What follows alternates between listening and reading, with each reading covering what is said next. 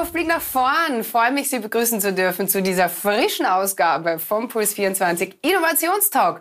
Heute mit einem absoluten Herzensgast von mir. Wir hatten schon mal am Forum Albach das Vergnügen mitsammen und ich freue mich, dass es wieder geklappt hat. Jetzt im Talk über Mensch, Welt und Klima Professor Dr. Ernst Ulrich von Weizsäcker, einer der renommiertesten Wissenschaftler überhaupt. Und damit herzlich willkommen, Herr von Weizsäcker. Ich freue mich wirklich sehr, dass Sie wieder Zeit gefunden haben, mit mir ein bisschen zu plaudern. Sehr gern, liebe Frau Richter. Herr von Weizsäcker, ich darf Sie kurz vorstellen. Sie sind unter anderem natürlich Biologe, Physiker, langjähriger Co-Vorsitzender des Internationalen Club of Rome, ehemals Politiker, Buchautor und Sie sind natürlich immer wieder ganz, ganz starker Impulsgeber der Nachhaltigkeitsdebatte und das seit mehreren Jahrzehnten. Es ist mir eine große Freude und Ehre. Danke. Ich bin, ja, ich bin ja wirklich bekennende Bewunderin von Ihnen und äh, das ist ja gut und richtig so. Und bei so tollen Menschen, die ich immer wieder interviewen darf, da frage ich mich dann immer wieder, wie die denn so geworden sind. Was würden denn Sie retrospektiv äh, äh sagen, was hat Sie am allermeisten geprägt? Gibt es da irgendwas oder irgendjemanden? Ja, ja, natürlich meine Frau, mit der ich über 50 Jahre verheiratet bin, Christine Weizsäcker. Äh, es ist mir in Österreich gelegentlich passiert, dass ich meinen Nachnamen gesagt habe und dann war die neugierige Frage, ja, sind Sie verwandt mit Christine von Weizsäcker? Sagte ich, ja, ja, sogar sehr. Also, äh, das ist wunderbar. Aber auch mein Elternhaus war wunderbar. Äh, insbesondere mein Vater hat meine Fürchterlichkeit ausgehalten. Äh, ich war unvorhersagbar und ein bisschen ein Spinner.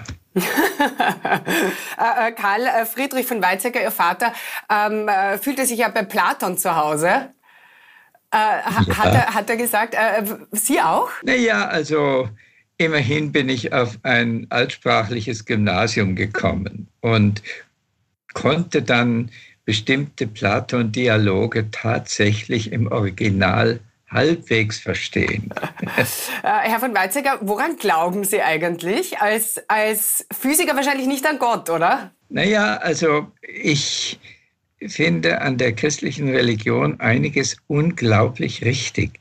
Insbesondere die Aufforderung zur Demut, zum Verständnis davon, dass menschliche Arroganz eigentlich was Teuflisches ist. Demut heißt ja Mut zum Dienen, oder? Auch das, ja, ja, ja. Und wie schaut es damit aus mit, mit dieser ewigen Debatte, was war vor dem Urknall? Das interessiert mich natürlich, weil Sie ja Physiker sind, sehr, was Sie dazu sagen. Was war vor dem Urknall? Naja, also pragmatisch gesehen würde man sagen, das war der Beginn und das, die Frage nach vorher ist physikalisch sinnlos. Mhm. Aber äh, ja, man kann es eben weder beweisen noch ja, ausschließen, dass äh, irgendein göttlicher Wille dahinter stehe. Oder können wir uns darauf einigen? Ja, also ich habe nichts dagegen, wenn man dies als Teil des Glaubens äh, ansieht. Äh, das ist so viel besser als doktrinäre diktatorische Auffassungen der religiösen Dimension, was dann sehr häufig in Religionskriege ausgeartet ist.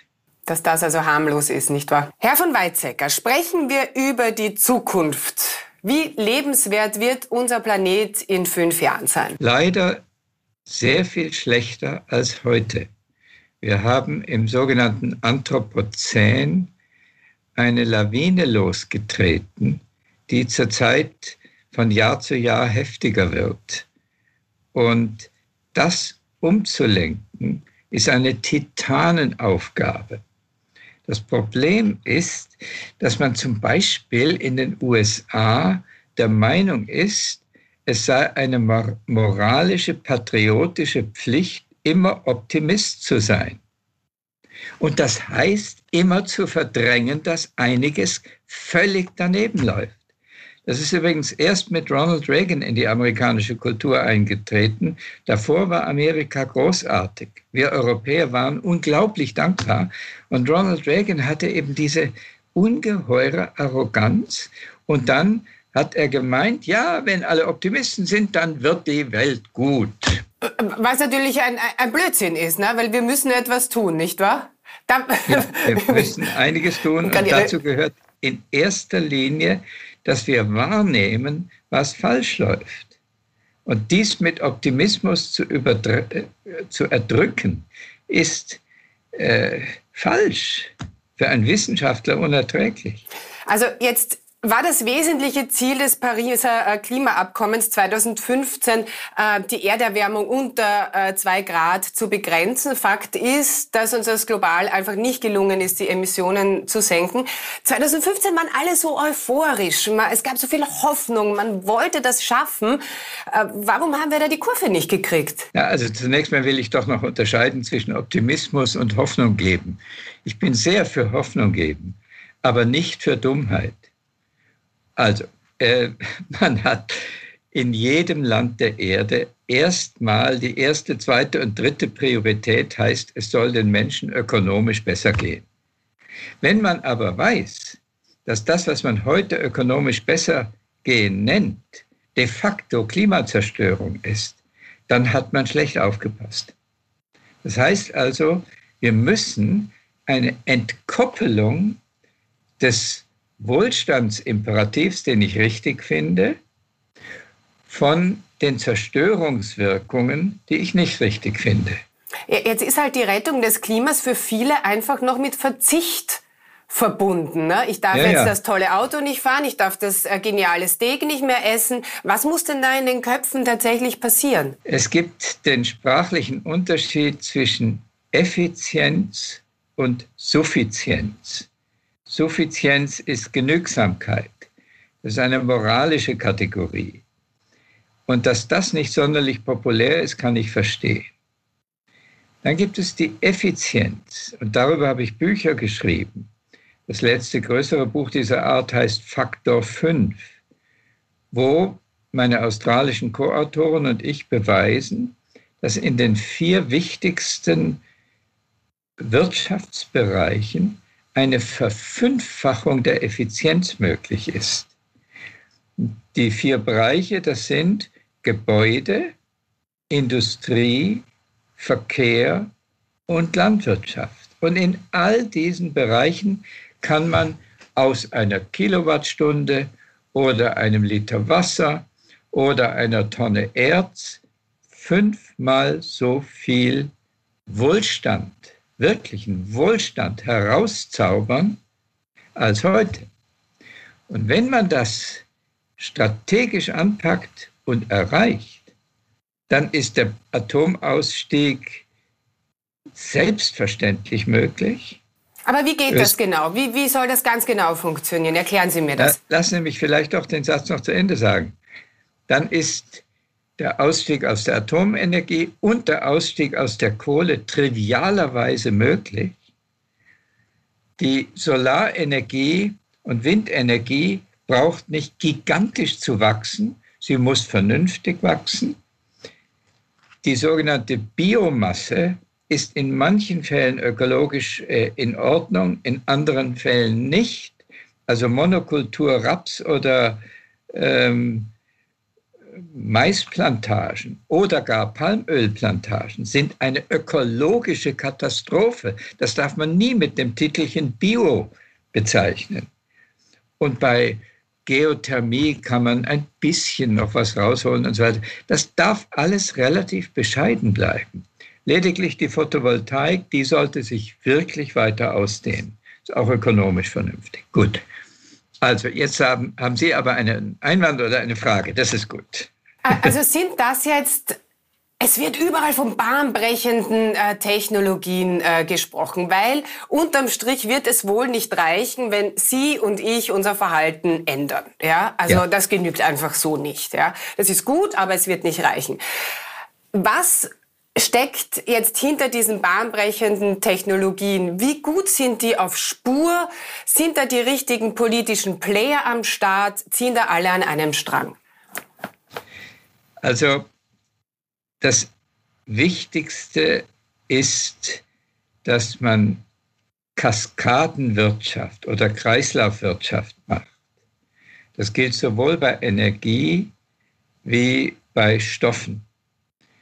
Übrigens, der Green New Deal von Europa betont, dass nur ungefähr 55 Prozent der Hausaufgaben im Energiebereich liegen und etwa 45 Prozent im Stoffbereich, einschließlich Landwirtschaft. Also ähm, der Stoffbereich wird normalerweise in den Klimadiskussionen total vergessen. Mhm, mh. Das ist ein riesen physikalischer Fehler. Und damit bin ich zum Beispiel beim Erzbergbau. Wenn man mal diese riesigen Erzbergbaugeschichten in Chile, in Australien, aber in Afrika an verschiedenen Stellen sieht, dann merkt man, was für gewaltige Zerstörungsdinge das sind. Und ich war im International Resource Panel der Vereinten Nationen, der Co-Präsident, und da hatten wir eine Arbeitsgruppe Metalle und die haben herausgefunden, dass für die wertvollen Metalle die Recyclingraten weltweit unter einem Prozent liegen. Kann man sich das vorstellen? Also Indium und Gallium und sogar Lithium äh, werden einfach nicht rezykliert, sondern weggeworfen. Warum denn nicht? Aber warum nicht? Weil das mühsam ist, weil das äh, Kosten mit sich bringt, weil man die Technologie noch nicht entwickelt hat und so weiter. Also das ist einer der Teile, den man normalerweise in den Zeitungen einfach nicht liest. Aber dann gibt es auch Dinge, die man in allen Zeitungen liest. Zum Beispiel in Deutschland und Österreich das Passivhaus. Ein wunderbarer architektonischer Gewinn. Ähm, Wolfgang Feist in Darmstadt hat das entwickelt, schon vor 30 Jahren etwa. Und dann war er ja Professor in Innsbruck.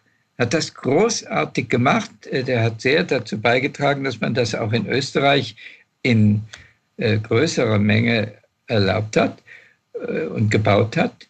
Meine Familie und ich leben in einem solchen Passivhaus.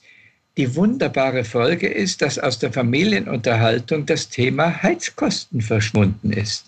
Ist das nicht wunderbar? Also wenn ich mit äh, ärmeren Familien rede, kommt immer nach 20 Minuten spätestens das Thema Heizkosten.